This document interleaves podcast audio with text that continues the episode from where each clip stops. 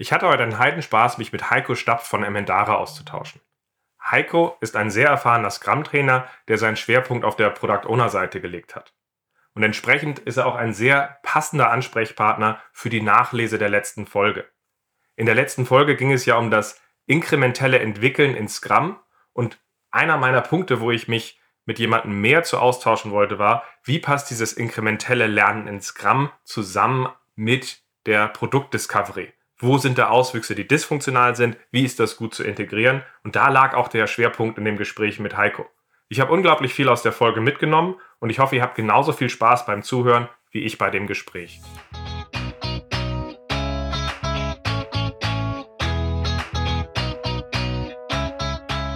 Scrum ist einfach zu verstehen. Die Krux liegt in der Anwendung für deine Zwecke in deinem Kontext. Der Podcast Scrum Meistern gibt dir dazu Tipps und Anregungen. Moin Moin, herzlich willkommen zu einer weiteren Nachlese in meinem Podcast Scrum Meistern. Ich bin sehr froh, dass ich den Heiko Stapp für die heutige Folge gewinnen konnte. In der letzten inhaltlichen Folge haben wir ja äh, das Thema behandelt, oft missverstanden, inkrementelle Entwicklung in Scrum. Und ähm, ich freue mich, dass du dabei bist und dass wir über das Thema sprechen können, Heiko. Ja, ich freue mich auch, dass ich hier sein darf. Herzlich willkommen. Dann erzähl doch mal, was verbindet dich mit dem Thema Agilität, Scrum und zum Beispiel der inkrementellen Entwicklung? Ähm, ja, sehr viel. Ich bin schon seit einiger Zeit mit, mit Scrum unterwegs, mit Agilität. Ähm, 2007, glaube ich, irgendwie so ging das Ganze los. Und ähm, jetzt insbesondere mit, mit inkrementeller Entwicklung. Äh, ich bin relativ früh auf den Pfad des Product Owners sozusagen abgebogen. Ähm, war erstmal selbst irgendwie Scrum Master und habe dann aber auch beschlossen, hey, das mit dem Product Owner, das sieht eigentlich auch ganz cool aus. Und habe das relativ viel, oft und lange gemacht in verschiedenen Umgebungen. Also erst noch als Angestellter, später dann als Freelancer. Und als ich dann irgendwann beschlossen habe, äh, dass ich jetzt mehr in Richtung Training gehen möchte und ähnlich wie Ralf dann auch ähm, Scrum-Trainer geworden bin, dann war irgendwie klar, dass ich diese Erfahrung, die ich da gesammelt habe, auch gerne dann in den Trainings irgendwie weiter verarbeiten möchte und ähm, ja, habe dann schwerpunktmäßig wirklich äh, mich auf den Product Owner, auf die Rolle des Product Owners konzentriert. Und das sind natürlich so Themen wie aus deinem äh, letzten Podcast Produktinkrement extrem wichtig, ne? weil die, die Product Owner, die wir so im Training haben, ähm, die sind meistens an einer Stelle, wo sie sich darüber eigentlich gar nicht so viele Gedanken machen können. Ne? Die mhm. haben so diese Situation, wird vielleicht der ein oder andere ähm, kennen. Äh, du bist jetzt Product Owner und da hier sind deine, keine Ahnung, 15, 20 Leute aus dem Fachbereich, die bewerfen dich mit Feature Requests. Mach mal. Und äh, genau in der Situation geht halt inkrementelle Entwicklung relativ schnell oder iterative mhm. Entwicklung, mhm. um es genau zu sagen, glaube ich, ist eher das Wort, geht ähm, relativ schnell verloren, weil es geht ja nur noch darum, oh Gott, oh Gott, oh Gott, wie kriege ich es jetzt hin, dass die Leute nicht ähm, ständig böse auf mich sind, weil ich ihre Sachen gerade nicht mache. Und das ist auch so der Ansatz, wo ich dann ganz, ganz viel mit den Product Ownern in, in den Trainings rede und versuche auch so meine Erfahrungen ein bisschen weiterzugeben, um denen da so aus dieser, aus dieser Situation auch einfach noch Handlungsspielraum zu ermöglichen, weil im ersten Moment fühlt sich das nicht so an, als hätte man Handlungsspielraum. Mhm. Also im Grunde, wie hilft man Leuten, sich dazu aufzustellen, mit diesen Herausforderungen umzugehen und damit halt auch einen Hebel in die Organisation und in die Produktentwicklung zu bringen? Ja, auf jeden Fall, ne? weil also der Kernpunkt von, von Scrum ist ja genau diese inkrementelle und ich packe jetzt mal das Wort iterativ noch dazu und auch die, die iterative Entwicklung.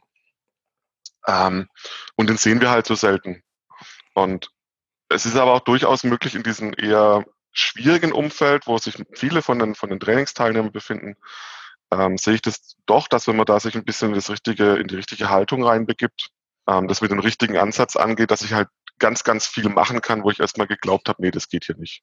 Mhm. Das ist so die, finde ich, finde ich da sehr faszinierend, macht mir auch sehr viel Spaß.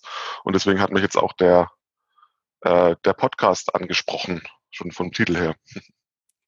Ja, wie gesagt, ich freue mich, dass du da bist, weil ich habe später noch so ein paar Fragen, die mich, wo mich halt einfach deine Perspektive zu ähm, interessiert für, für die, die jetzt äh, die Folge vorher nicht gehört haben, in der letzten Folge haben wir ja dieses Thema inkrementelle Entwicklung behandelt.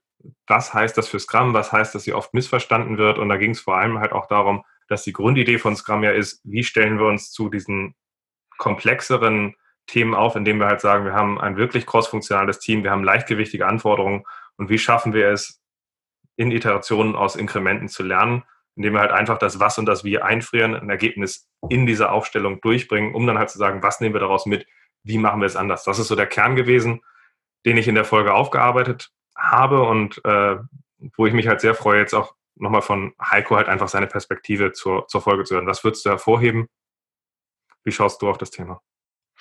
Also nochmal noch mal ganz wichtig, und das ist ja auch die zentrale Aussage oder eine zentrale Aussage der, der Podcast-Folge.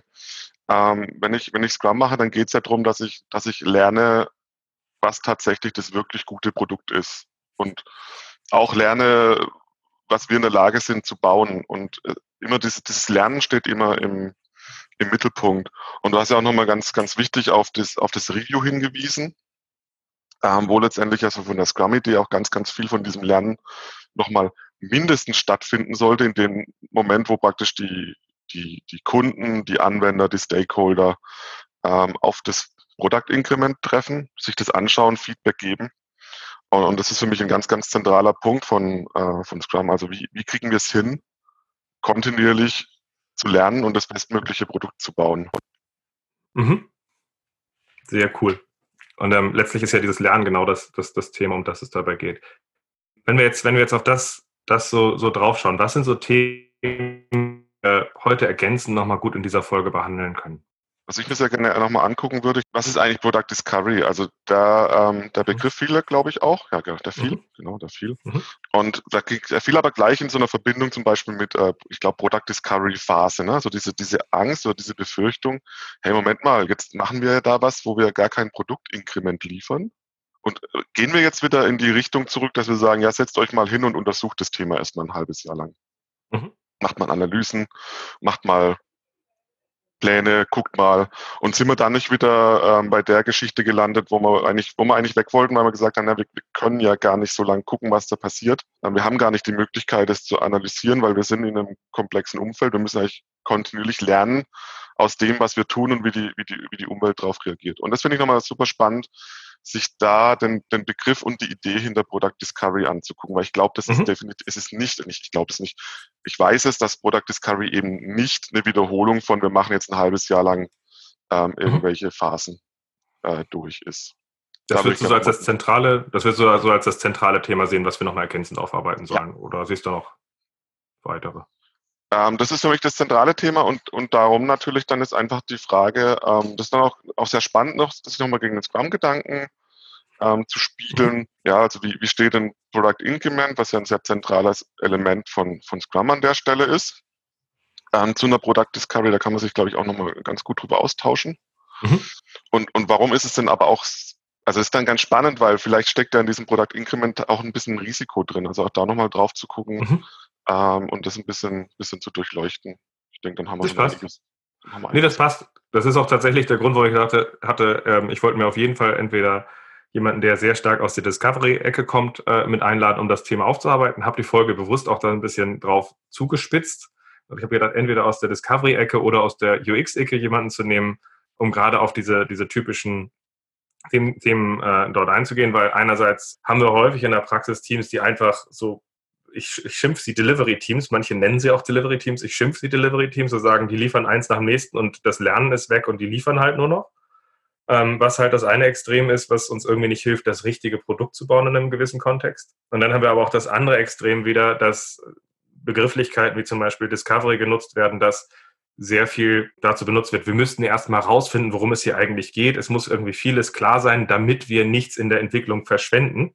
Ja. Ähm, wo wir dann wieder schon fast dabei sind, das habe ich früher das letzte Mal von Mikromanagern gehört, die gesagt hatten, Moment mal, wenn meine Mitarbeiter anfangen zu denken, dann ist ja was kaputt. Also ich, ich übertreibe jetzt an der Stelle, wo es halt, glaube ich, auch darum geht zu sagen, was sind sinnvolle, was ist eine sinnvolle Balance, was in einer Vorbereitung passieren kann, was in bestimmten Bereichen hilft, wo man aber auch nicht vergessen darf, welchen Wert auch dieses Inkrement hat, weil es halt wirklich uns dabei hilft, in einem echten Kontext jemanden, einen Nutzer mit reinzuheben. Das ist so dieses Spektrum, auf das ich da drauf gucke, wo, wo mich so deine Sicht zu interessieren würde. Und ich glaube, es ist ein guter Anfang, zu, äh, dass du vielleicht nochmal darstellst, was ist für dich Discovery und was sind vielleicht auch Wahnsinnigkeiten, die sich daraus manchmal ergeben.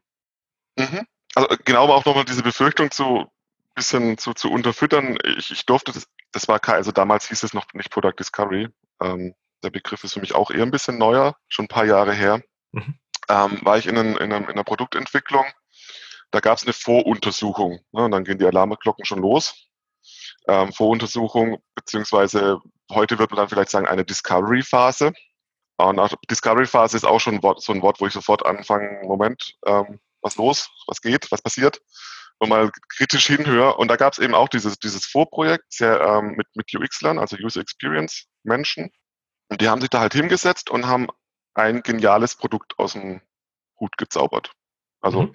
hatten viel Geld, haben viele Untersuchungen gemacht, haben mit vielen Leuten gesprochen und haben dann praktisch ein, ein Produkt hingestellt, wo, man, wo alle gesagt haben, genau das wollen wir bauen. Mhm das Ganze ging so lang gut bis zu der Vorstellung, als dann auch die Technik mit drin saß und dann irgendwann so, ich kann so, ich war in der Besprechung dabei und so ein Techniker so aus der, etwas aus der hinteren Ecke so, ey, ich, ich habe da ein kleines Thema, ja, ihr braucht da eine Technologie, die haben wir in den nächsten fünf Jahren nicht zur Verfügung.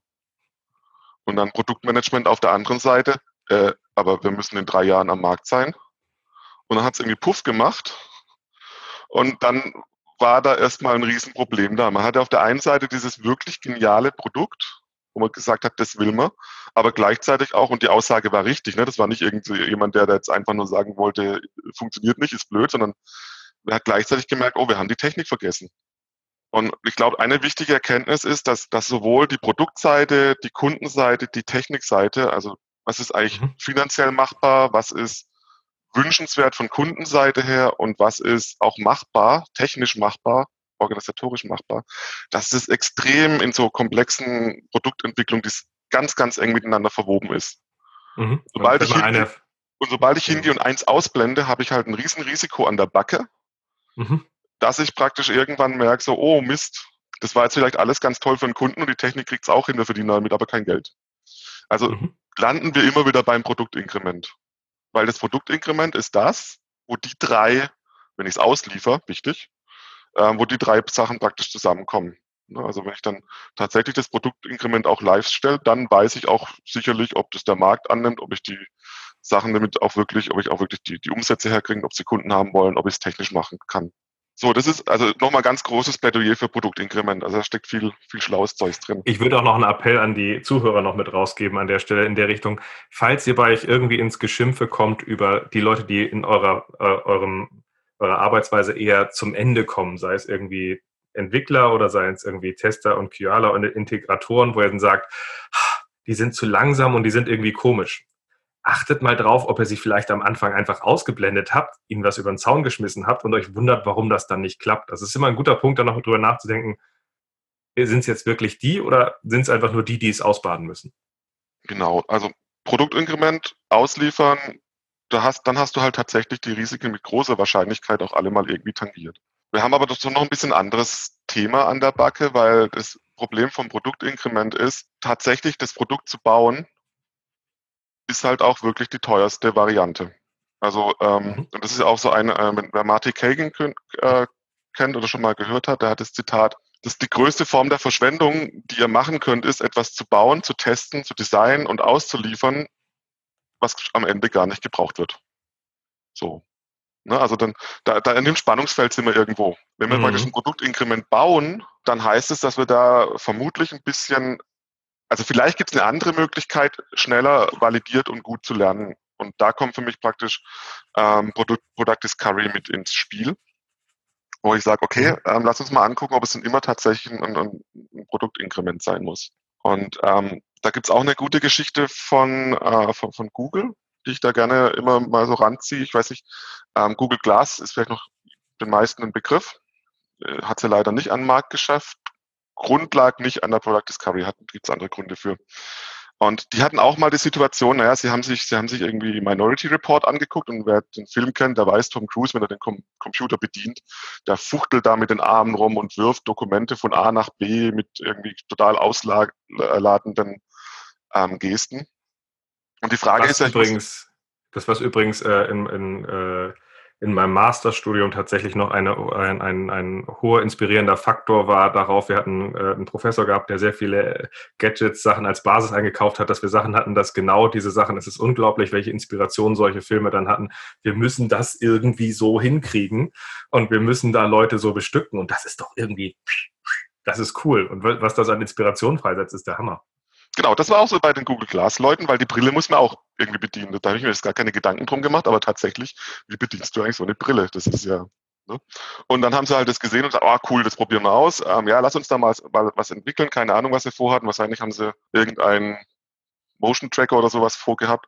Ja, sind wir dann irgendwie so drei, sechs Wochen beschäftigt und dann können wir mal gucken, machen wir mal so ein erstes Produktinkrement und gucken uns das an. Hat einer gemeint, ja, nee, hm, ja, es ist halt schon, doch schon ganz schön viel, viel, wenn wir jetzt irgendwie ein ganzes Team lang da draufsetzen, gar nicht wissen, ob das überhaupt funktioniert. Und haben sich so einen ähm, Spezialisten für, für Product Discovery und Prototyping reingeholt und haben dann was gebaut. Die haben das, die Brille irgendwie so aus einem Draht gestellt mit einem Projektor. Sie haben diese Fernsteuerung, haben sie mit irgendwelchen ähm, Haar Reifen, die sie um die Handgelenke gemacht haben, ein Kabelzug, der dann irgendwie unten so ein, so ein Präsenter geklickt hat. Das heißt, die konnten dann da dran ziehen und konnten irgendwie einfache Wisch- und Klickgesten simulieren, innerhalb von einem Nachmittag. So, dann haben sie das mal einen Nachmittag lang geübt. Und was haben sie festgestellt am Ende des Nachmittags? Mann, tun die Schultern weh. Die hatten alle verspannten Nacken, verspannte Schulter und das, was da praktisch bei äh, Minority äh, Report super inspirierend und super cool aussah, ist leider für eine ähm, dauerhafte Bedienung einer Brille nicht unbedingt so ganz das Ding, ähm, was sich da empfiehlt. Und das haben sie halt nicht innerhalb von drei Wochen rausgefunden, sondern innerhalb eines Nachmittags der entsprechenden Expertise mit den entsprechenden Experimenten. Und wenn ich mir das so ansehe, dann sage ich, naja, das ist, das ist ja auch was, ähm, was einen Wert hat. Ne? Mhm. Also, und wie können wir das mehr nutzen, weil ich brauche halt tatsächlich an vielen Stellen manchmal extrem viele Ele äh, Experimente, wenn man, wenn man sieht, woran das teilweise dann ein, ein, Feature, was für Kleinigkeiten das teilweise sind, dass es funktioniert oder dass es nicht funktioniert. Und dass es einfach wichtig ist, dass ich viele, viele Dinge schnell verproben kann. Und da steht mir dann plötzlich das Produktinkrement im, im, im Weg weil es zu langsam ja. ist. Ne? Also wir kommen aus der Ecke, das Produktinkrement ist zu langsam. Das heißt, wir mhm. wollen jetzt nicht hingehen und praktisch irgendwas machen, was das Ganze noch irgendwie als Vorphase in die Länge zieht, sondern eigentlich wollen wir eine Methode an der Hand haben, mit der wir noch viel, viel schneller experimentieren und testen können, um es dann wieder regelmäßig in ein Produktinkrement zu stecken. Aber das heißt im Grunde, wir reden, äh, der, der, der Punkt, wo, wo wir auch jetzt gerade uns jetzt quasi auch vielleicht sogar von zwei Seiten quasi annähern, ähm, ist ja der, wir reden hier darüber, uns ist beiden wichtig, es geht um ein schnelles, echtes Lernen, was wir hinkriegen ja. müssen. Wo die eine Kritik äh, ist, die, für, äh, die aus der Marty Kagan-Ecke äh, sehr stark kommt, zu sagen, das Inkrement ist sehr häufig zu langsam, wir müssen das beschleunigen. Und wir müssen auch gucken, wann wir günstigere Wege finden, damit wir den Zyklus halt auf eine Geschwindigkeit kriegen, die wir mit, äh, mit echten Inkrementen einfach nicht hinkriegen können. Und wo es dann die andere Sache gibt, äh, dass das, was so tricky ist an den Unknown Unknowns, die du ja auch gerade eben zu Recht bei Google angesprochen hast, ist, Unknown Unknowns zeichnen sich dadurch aus, dass sie ja nun mal Unknown sind. Und kannst du mir Beispiele in unser Bereich nennen, welches Unknown Unknowns sein können? Äh, die Antwort ist immer nö. Ähm, ich sage den Leuten immer, entspannt euch, alles, was ihr euch jetzt wisst, wird euer Produkt nicht zum Scheitern bringen. Und dann habe ich immer so ein schelmisches Lächeln drauf. Das ist eigentlich immer ganz witzig, wie die Leute dann darauf reagieren. Und die Schwierigkeit ist, wie schaffen wir es, diese Erfahrung so echt zu machen wie möglich, dass die Leute sich ja auch da eintauchen können. Was ich tatsächlich schwierig, schwierig finde, ich habe einige Marty Kagan-Umgebungen gesehen, zwei oder drei Umgebungen, die tatsächlich auch direkte Beratung oder Begleitung auch von ihm selber hatten. Mhm. Und in denen hatte ich tendenziell immer eher ein Muster gehabt, dass es tatsächlich einen Abdrift gab in dieser Upfront-Planung. Also dass es ja. so eine Art Double-Loop-Scrum gab, wo ähm, sich die Leute unglaublich gut gefühlt hatten, die diese Vor, dieses Vorantreiben, hey, die, die waren aber total happy und die anderen waren total passiv. Und ich glaube, das ist ein Punkt, wo man einfach auch aufpassen muss. Ja, definitiv. Also ich habe, ich war letztes Jahr, vorletztes Jahr, mein, mein The Product war ich auch bei Marty Kagan mal auf einem, auf einem, auf einem Workshop, äh, auf einem Product Discovery Workshop und auch auf der Konferenz selbst gab es noch so die ein oder anderen äh, Vorträge zum Thema, Thema Product Discovery. Und die haben immer sehr viel Wert drauf gelegt, dass sie gesagt haben, wir müssen dieses Product Discovery stärker in den Vordergrund stellen, wir müssen das abgrenzen von der Delivery. Ja, und ähm, also solche, solche Aussagen fielen da und ich immer so gleich, oh Gott, Panik.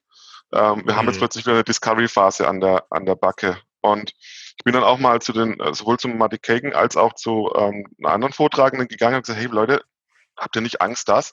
Und die haben mich völlig entgeistert angeguckt und gesagt, nee, nee, wir, wir betonen das zwar, aber wir machen das innerhalb von einem Team und einem Sprint. Also wir reden hier von der Iteration. Wir reden nicht von irgendwelchen, lass uns eine Product Discovery Phase rausziehen. Ähm, das war für die völlig, also mein Gedanke, dass da plötzlich eine Phase draus wird, äh, war für die gar nicht, stand für die gar nicht auf dem, auf dem, auf dem Tableau, sondern sie wollten halt nochmal stärker fokussieren, dass diese Aktivität wichtig ist, aber nicht im Sinne von einer vorgeschalteten Phase, sondern im Sinne von einem ständigen, eng verzahnten Experimentieren und Liefern.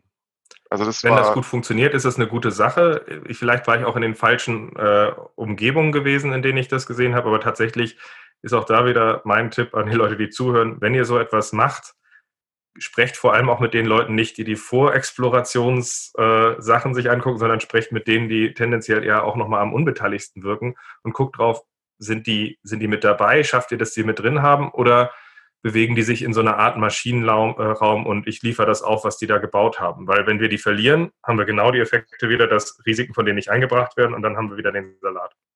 Also genau, das ist, das ist, ein, das ist eine Teamaufgabe, ne? Und zwar ein Team. Also auch, wenn sobald jemand vom Discovery-Team redet und vom Delivery-Team, Moment, was ist los? Ne? Das ist sofort wieder diese Trigger, wo ich sage, hm, lass uns da nochmal drauf gucken, weil dann zementierst du ja auch diese, diese Geschichte mit, dass es wieder jemand anders macht, es wird wieder über den Zaun geworfen, die anderen sind nicht, sind nicht involviert gewesen. Das ist wirklich, das ist wirklich ein, ein Team. Und das setzt natürlich auch ein bisschen auch eine Herausforderung äh, an, das, an die Teams selbst. Ja? Also wenn, ich, ich würde nicht behaupten, dass jedes Teammitglied dann wirklich Bock hat auf Discovery. Also ich, wir haben bei einer Produktentwicklung, wo ich dabei war, bin ich dann auch so ein bisschen, das war schon ein Weilchen her, ein bisschen blauäugig drangegangen. Ja, wir sind ein Team und wir machen diese ganzen was machen wir eigentlich, diese ganze Explorationsgeschichten, die machen wir immer alle zusammen. Ja, weil wir sind ein Scrum-Team. So, und dann haben wir die alle in den Raum gesteckt. Auf der einen Seite saß der UXler, auf der anderen Seite saß der Datenbank-Experte, der so praktisch sein Spezialgebiet nochmal drei Nanosekunden aus einer Datenbank-Anfrage rausholen. Ich übertreibe jetzt ein bisschen. Mhm. Und es war dann immer so ein sehr spannendes Meeting, weil der UXler so, ja, ich muss das nochmal irgendwie neu denken. Bisschen plakativ, aber Mhm. In die Richtung ging es. Keine Ahnung, wie das jetzt funktioniert. Und der Datenbankexperte sagt mir jetzt endlich, was ich tun soll. Und dann hat man so einen Dauerkonflikt drin. Den haben wir dadurch gelöst, dass wir da auch ein bisschen Graubereich gemacht haben. Wir haben die Leute halt eingeladen. Und es gibt dann Menschen, die, die können, die mögen bei beiden mitmachen und genau mit denen hast du dann halt so einen guten Überlapp. Ne? Also ich, ich würde es nicht zwangsweise immer dafür sorgen, dass jeder und äh, zu jedem Zeitpunkt bei allen beiden Aktivitäten mitmachen muss. Mhm aber auf jeden Fall kann und darf. Und wenn es überhaupt keinen Überlapp gibt, dann würde ich als Scrum Master wieder hingehen und sagen, oh, ähm, lass mal gucken, so sollte es nicht laufen. Also es sollten, sollte eine gemeinsame Aktivität sein, aber auch mit Freiräumen zu sagen, ja, das muss ich jetzt gerade nicht haben. Passt. Und der andere Punkt, glaube ich, den ich halt sehr häufig sehe, warum es dann auch zu diesen Phasen führt, dass diese Produktdiscovery-Experimente oftmals viel zu groß gedacht sind. Also dass da dann plötzlich so ein MVP im Raum steht als ein, als ein ähm, Product Discovery Experiment. Mhm. Und ich, ich hatte das letzte mit einem Product Owner, hatte ich eine Diskussion, der meinte so, ja, Heiko, ähm, wie priorisiere ich denn jetzt? Also halt irgendwelche Priorisierungsmerkmale in den Kopf geworfen. Ja, aber wenn jetzt, wenn die beiden Stakeholder mir jetzt zu mir sagen, das ist gleich wichtig und wir nicht mehr weiter wissen, was machen wir denn dann? Dann habe ich gesagt, okay, dann müssen wir gucken, dass wir ein kleines Experiment definieren mit dem wir rausfinden können, was von den beiden jetzt eigentlich wichtiger ist. Und dann meint er so, ja, aber dann kann ich es ja auch gleich implementieren. Weil er halt im Kopf hatte, ja, so ein Experiment ist irgendwas Großes, was über mehrere mhm. Tage, vielleicht sogar Sprints geht. Aber wenn man sich mal Product Discovery anguckt, ähm, da sind Techniken drin, das kann auch teilweise mal einfach, lass uns fünf Leute anrufen sein. Oder mhm. lass uns mal eine Fake Door irgendwo reinbauen und gucken, was passiert. Also diese Experimente sind extrem schnell, extrem klein und da hakt es halt auch ganz oft, dass die Experimente von vornherein zu groß das ist ein, ganzes. Ist ja auch eine Gewohnung, ist ja auch eine Umgewöhnung für viele, wenn ja. du in Firmen gewohnt bist, dass du Initiativen gestaltest. Die Initiative muss eine gewisse Größe haben, damit sie ernst genommen wird. Und da musst du dann halt erstmal hinkommen, ja, dann machen wir mal kurz eben, ist dann halt auch einfach erstmal ein Weg, wo man sich darauf einlassen muss und wo man auch erstmal hinkommen muss. Also das ist, äh, wenn das andere sich auch zwischenzeitlich oder längere Zeit bewährt hat und jetzt man was Neues versucht, muss man auch, glaube ich, sagen, jeder von uns braucht da eine Zeit, um da, um da hinzukommen. Wenn man es verstanden hat, ist es, äh, glaube ich, extrem einfach. Also Ja, es ist, es ist auch ein bisschen Lernen dabei. Also tatsächlich dann auf diese, auf diese Experimente zu kommen, mit denen du eben, in, mit, also dieser, dieser Mensch bei Google, der dann halt die Idee hatte, das mit den Haarreifen, da so ein Projektor auf die, äh, auf die, auf das Gesicht praktisch mit einem Drahtgestell zu schnallen. Da musst du einmal so ein bisschen die Grundhaltung irgendwie halt haben, dass das geht. Ne? Wenn du praktisch halt, äh, sagen wir, du, du denkst hauptsächlich in, in, in Source Code, weil du halt die letzten Monate, Jahre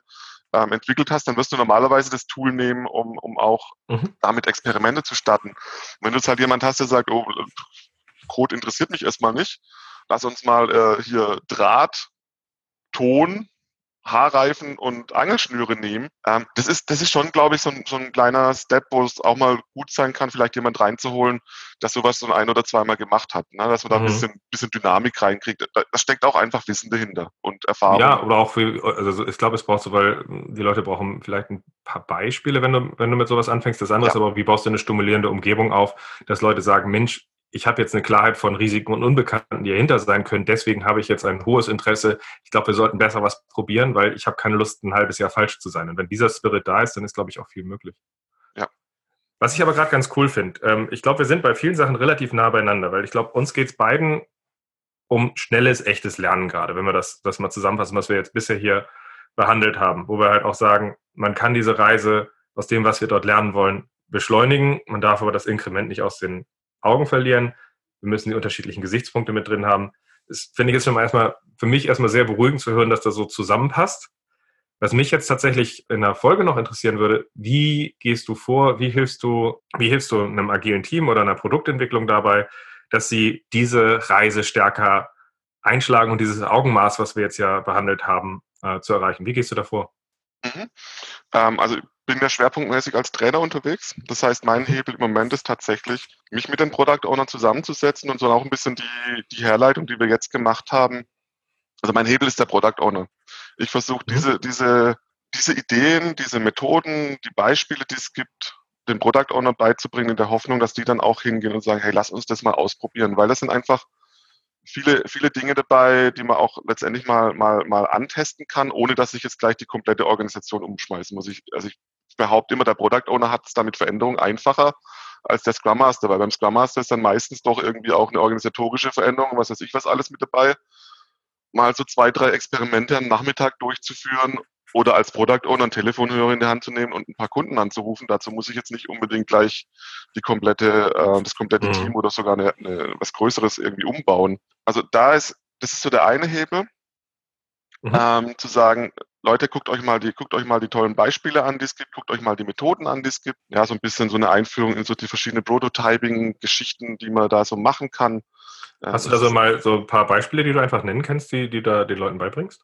Ja, also ähm, wir fangen an mit, mit ganz banalen ähm, Paper-Prototyping. Ja, da gibt's dann so schöne, schöne Beispiele, wie ich dann mit einem Stück Papier innerhalb von kürzester Zeit äh, ganz viele Sachen austesten kann, wie ich zum Beispiel auch eine, eine Dropdown-Box mit einem zusammengefalteten Post-it Post mir bastel und dann kann ich auf einmal eine Dropdown-Box simulieren. Ähm, wir gucken uns so Themen an wie, äh, wie finde ich denn raus, ob ein Feature in einem bestehenden Produkt ankommt oder nicht. Also was wie eine, wie eine Fake Door zum Beispiel, dass ich, zwar letzt auch, ich habe es blöderweise nicht ähm, gescreenshottet, es gab es jetzt auf einem großen Social Network, dass dann ein Feature angekündigt war und dann, äh, wenn du draufgeklickt hast, kam eben die Meldung, ah, cool, dass du dich dafür interessierst, kommt mhm. bald.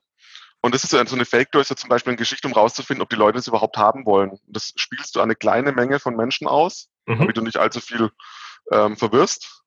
Ähm, mhm. Kriegst aber dann relativ schnell ein Feedback, klicken die da überhaupt drauf?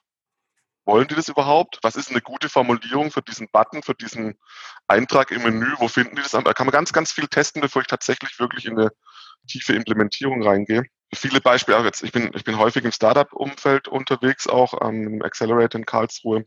Da ist dann auch viel so mit Preisfindung zum Beispiel. Ne? Es gibt das berühmte Beispiel von, von Buffer, also die äh, automatisiert twittern, mhm. die hingegangen sind und haben äh, mal fake-mäßig drei Preispläne auf ihre Webseite gepackt. Und dann stand so, ja, kauf jetzt. Was willst du denn? Also du kannst kostenlos, kannst du halt irgendwie, keine Ahnung, zwei, zwei Tweets am Tag Plan mhm. ähm, für 5 Dollar 10 und für 20 Dollar andere Zahl. Und der Kunde hatte dann das Gefühl, er kauft es jetzt, wenn er da draufklickt. Und dann kam auch wieder der berühmte Beitrag, oh cool, danke, wir melden uns bei dir, sobald wir es haben. Und die haben natürlich dann ein extrem gutes Gefühl dafür bekommen, was sind denn die Leute eigentlich bereit zu bezahlen. Mhm. Also das sind so Beispiele für, für Product Discovery Experimente. Nie ein mhm. großer Aufwand. Also so eine Landingpage sollte innerhalb von ein paar Stunden gemacht sein.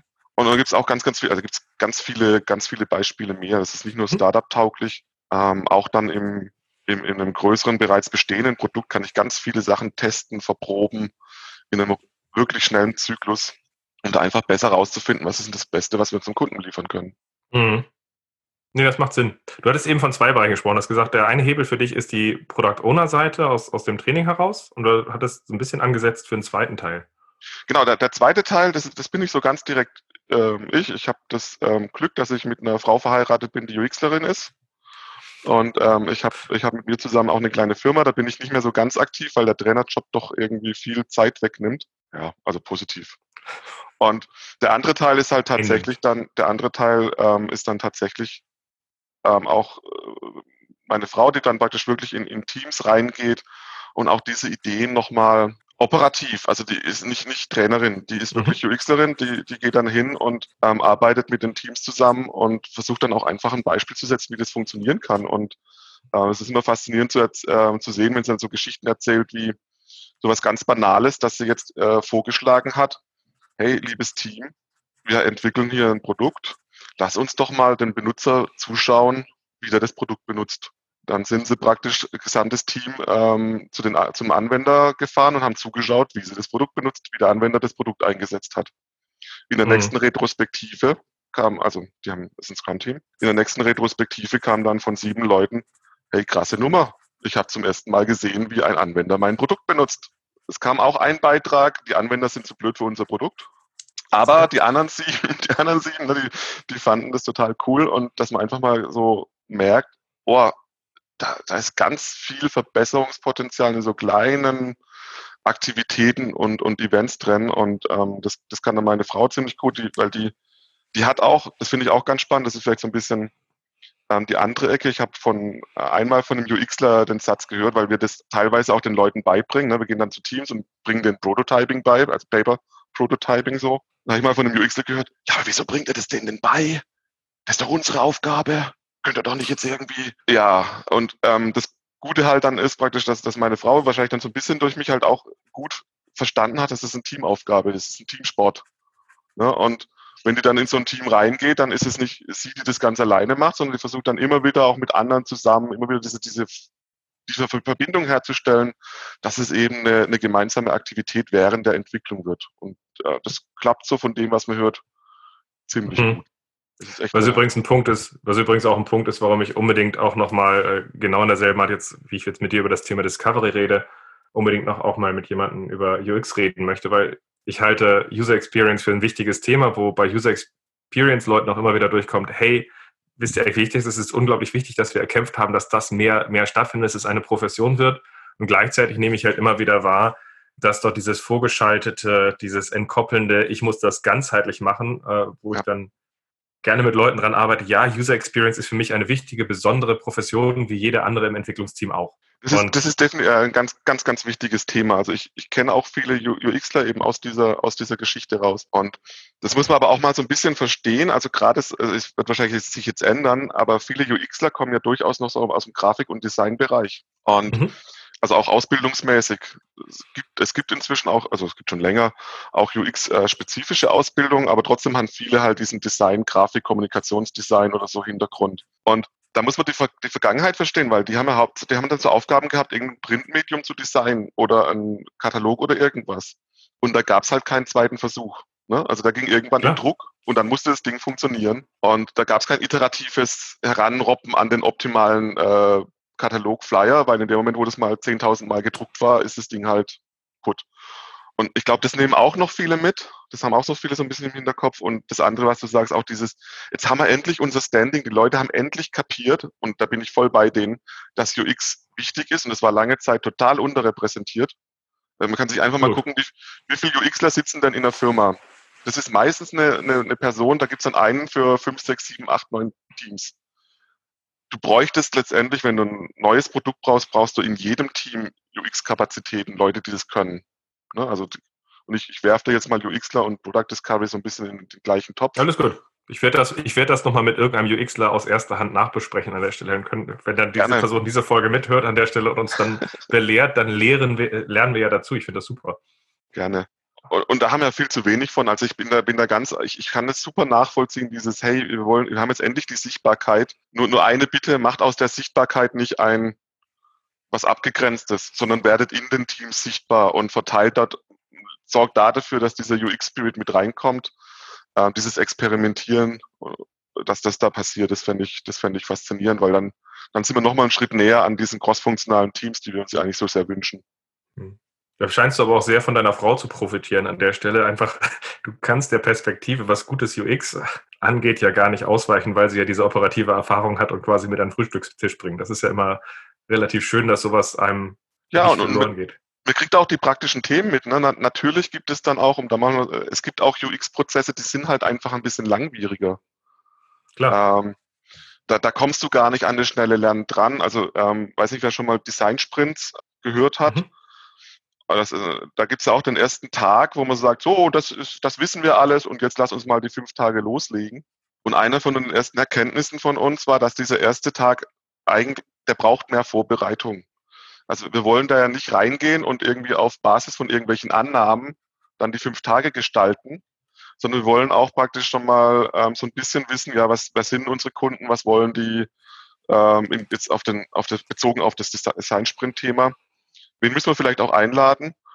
Und so eine Organisation, so, Be so Befragung, die brauchen halt auch ein bisschen Zeit. Also da gibt es dann durchaus Dinge, wo du letztendlich nicht mehr unbedingt immer einen Sprint reinkriegst, rein organisatorisch. Mhm.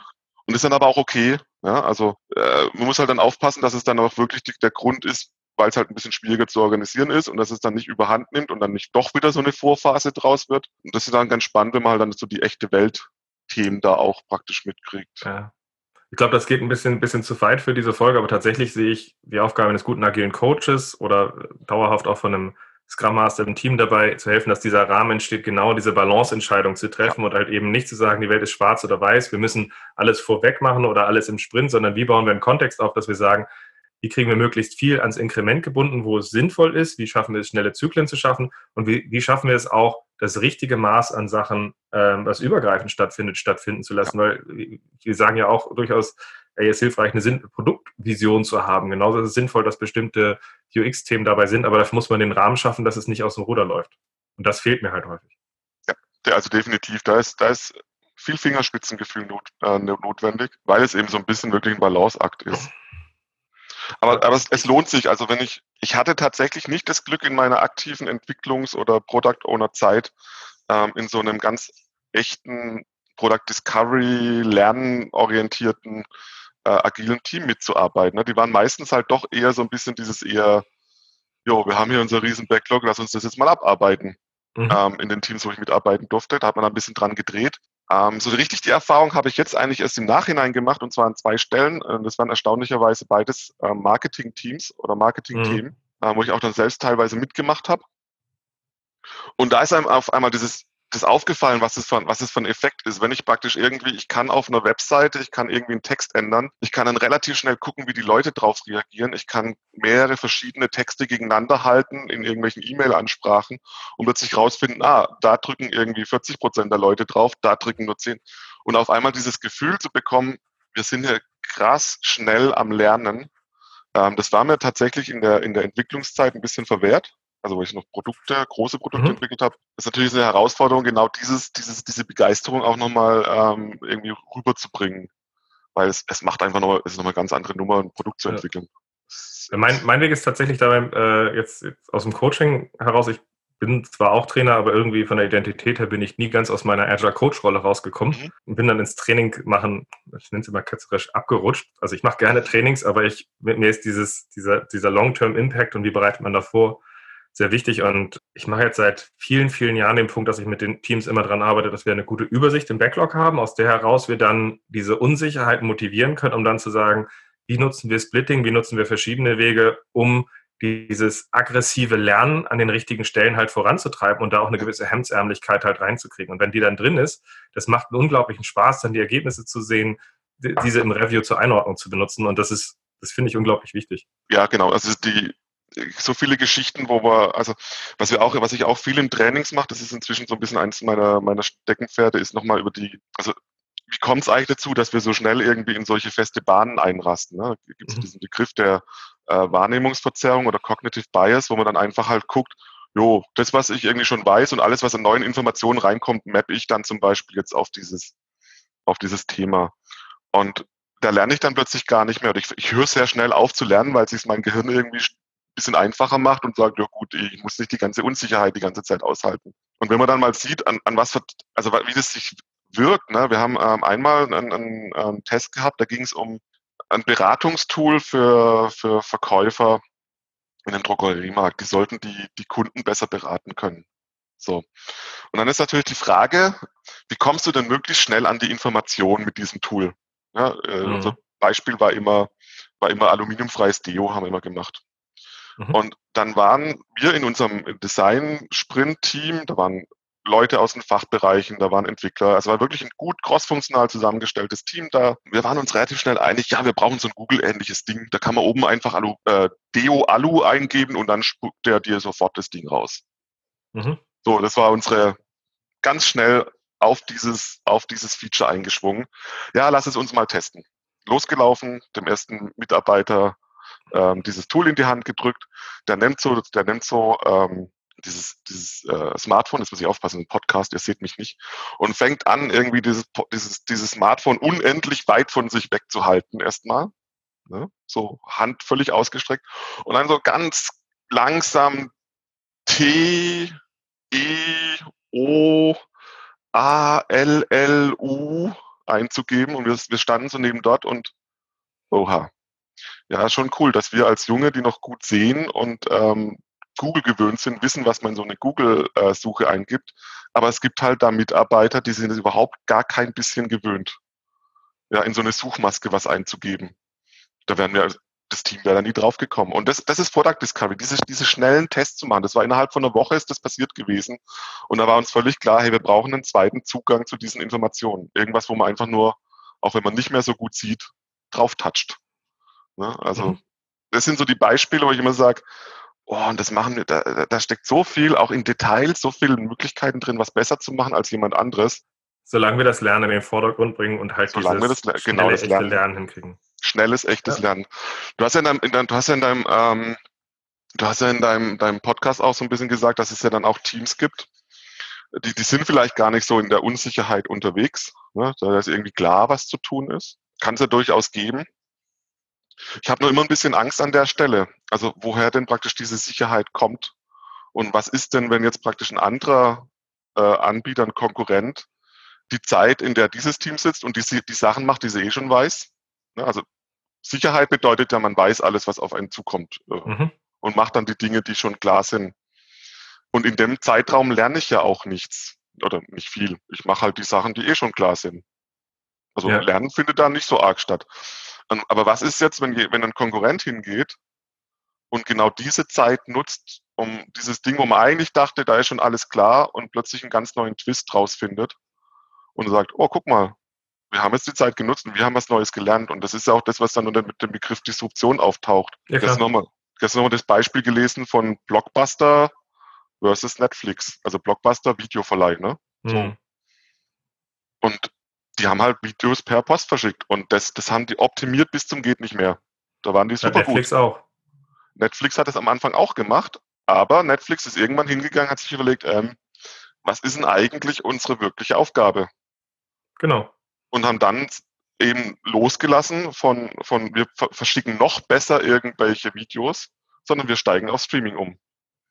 Und Blockbuster hat überhaupt keine Chance gehabt. Also die haben irgendwie 2008 haben die noch behauptet, das, was die von Netflix da machen, brauchen wir nicht. Wir können das viel besser. Wir wissen ja, wie es ja, geht. Äh, zwei Jahre später waren sie pleite. Und Netflix ist ja heute sonst wo. Ich habe also, auch, ich habe auch Raketenbauer in, in agilen Arbeiten äh, ausgebildet. Die haben über äh, eine schrittweise iterative Entwicklung von Raketen und die landet man dann und sowas. Äh, du, du wurdest für, für bestimmte Sachen vor, vor, vor, acht Jahren in Trainings tatsächlich auch fast gelüncht, äh, wo dann plötzlich dann so ein gewisser SpaceX-Moment halt auch irgendwie in so einer, so einer ja. Entwicklung halt reinkommen kann an der Stelle.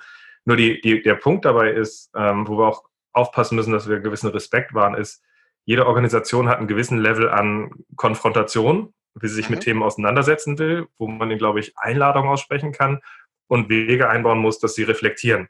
Und wenn man ja. zu weit geht, machen sie dicht. Wenn man ihnen äh, alles schön malt, hilft man ihnen nicht. Und ich glaube, der Punkt dabei ist, diese Einladung auszusprechen, diesen Rahmen aufzubauen, dass sie, dass sie, dass sie dabei lernen können und dabei halt Schritt für Schritt sich auch äh, dabei rantasten können. Und die Entscheidung, wenn ich jetzt als agiler Coach unterwegs bin, wie weit sie dabei gehen wollen und wie sie ihre Unternehmensstrategie dabei setzen, da kann ich ihnen bestimmte Sachen aufzeigen, aber ich muss auch aufpassen, dass man nicht als, nennen wir es mal, arroganter Externer mhm, einer ja. Firma, die 50 Jahre erfolgreich ist, erzählt an der Stelle, ich sage euch jetzt mal, wie man euer Produkt macht, weil die haben es geschafft, die haben es geschafft, teilweise Marktführer zu sein. Gleichzeitig sage ich ihnen dabei aber auch, die größte Gefahr, die ihr momentan habt, ist, ihr seid Marktführer. Mhm. Und je erfolgreicher du bist, desto schwerer ist es dabei loszulassen. Ich meine, so ausgetretene Beispiele wie Nokia sind halt der Punkt dabei. Da gab es dieses wunderbare Forbes-Bild, wer wird den äh, Mobil, äh, Mobile Phone King, äh, wer, wer, wird, wer wird sie wegdrücken können? Wie könnte das passieren? Das ist so ein bisschen halt mal das Bier, zack, waren sie weg. Also das ist irgendwie, und dann gab es diese Hiring-Partys in Finnland, wo dann die Entwickler von denen weggezogen wurden. Also es war übel. Also. Ja, also, aber genau das ist, ähm, ich wollte es nicht irgendwie, Leute, ihr dürft euch nicht auch mal einfach ihr dürft nicht auch einfach mal Dinge tun, die ihr wisst. Das, äh, so war es nicht gemeint. Aber also gerade mhm. mit den Product Ownern finde ich schon, dass es halt einfach auch den Blick, die Perspektive drauf gibt. Hm, wie lange können wir uns das eigentlich leisten, nichts genau. zu lernen? Ne? Also, und wann, wann gehen wir auch wieder in eine, eine wann gehen wir auch wieder in eine Situation rein, wo wir sagen, jetzt müssen wir ganz gezielt mal gucken, was wir gerade eigentlich verpassen. Weil das Gemeine an diesen Disruptionen ist ja, also die, die auch nach dem Begriff, wie der äh, Professor Clayton ähm, das definiert hat, die kommen ja aus irgendeiner Ecke, wo man es gar nicht erwartet. Ja, das ist ja nicht mhm. so, dass die Konkurrenz das irgendwie macht, weil die machen normalerweise ähnliche Dinge wie man selbst, sondern irgendjemand aus einer völlig anderen Geschichte raus, ähm, guckt sich einfach mal das ganz, völlig bekannten Prozess an, also wie jetzt zum Beispiel Videos verleihen. Mhm.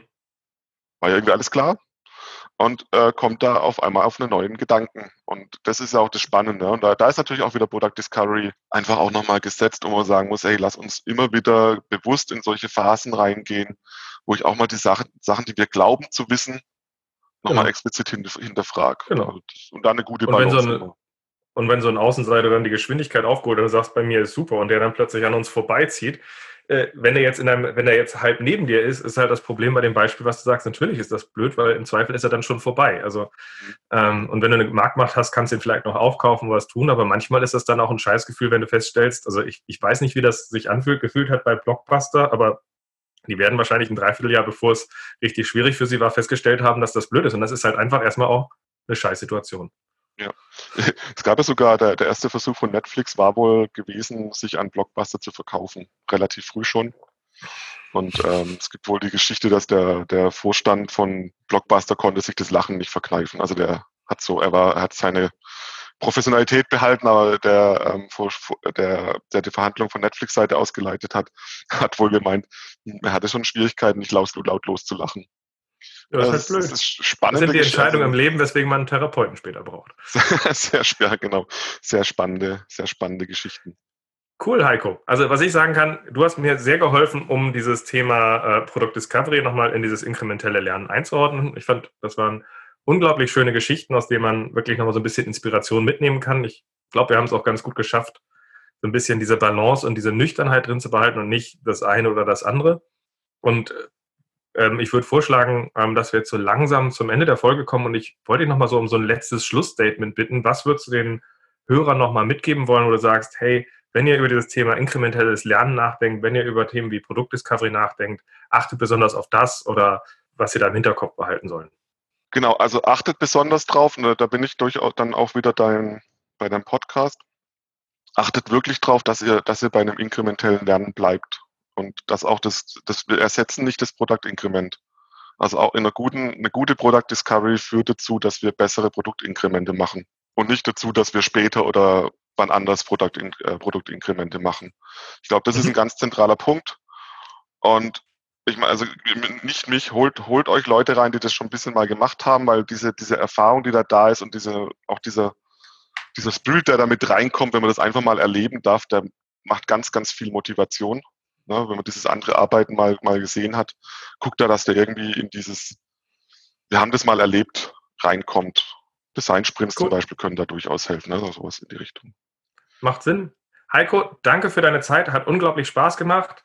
Äh, für alle anderen, die gerade zuhören, also mir, mir hat es geholfen. Das, was ich lernen wollte, habe ich gelernt. Ich hoffe, dass wir die Tonprobleme in den Griff gekriegt haben, äh, weil wir haben glücklicherweise zwei Tonspuren, aber das war diesmal ein bisschen herausfordernd. So gesehen hoffe ich, dass man das kaum gehört hat. Und ich hoffe, wir hören uns in einer der nächsten Folgen wieder. Bis dann. Tschüss.